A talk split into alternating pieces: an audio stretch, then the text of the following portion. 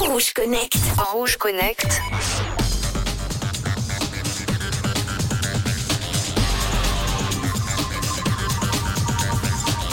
C'est une étude allemande qui est à la source de cette piste. On a découvert que la pratique des jeux en 3D, et plus particulièrement Mario Odyssey sur Switch, a des effets sur le bien-être des personnes atteintes de dépression. 46 patients traités pour des symptômes de dépression ont donc été répartis dans trois groupes.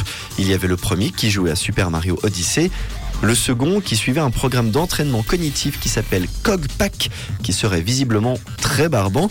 Et puis il y avait le troisième groupe qui était privé de jeux vidéo. Cette expérience a duré six semaines. Ce qu'on apprend, c'est que seul le groupe de joueurs qui était exposé aux jeux en 3D a enregistré des progrès significatifs.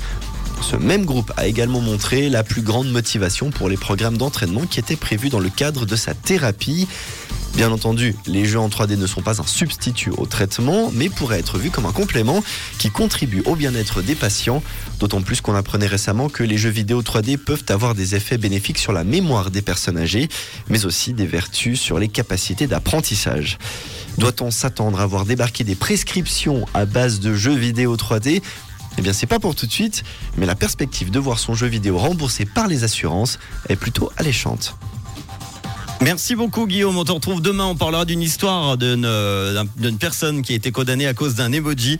On vous en parle demain avec Guillaume dans Rouge Connect. Dans quelques instants, le chiffre du jour, vous y réfléchissez. Si vous venez d'arriver, je vous le donne, 34, 34% des gens disent l'avoir déjà fait à l'église pendant la messe. À votre avis, de quoi s'agit-il? 079 548 3000. Vos premières propositions dans le réseau dans quelques instants après Jonas Blue et voici Inigo Quintero.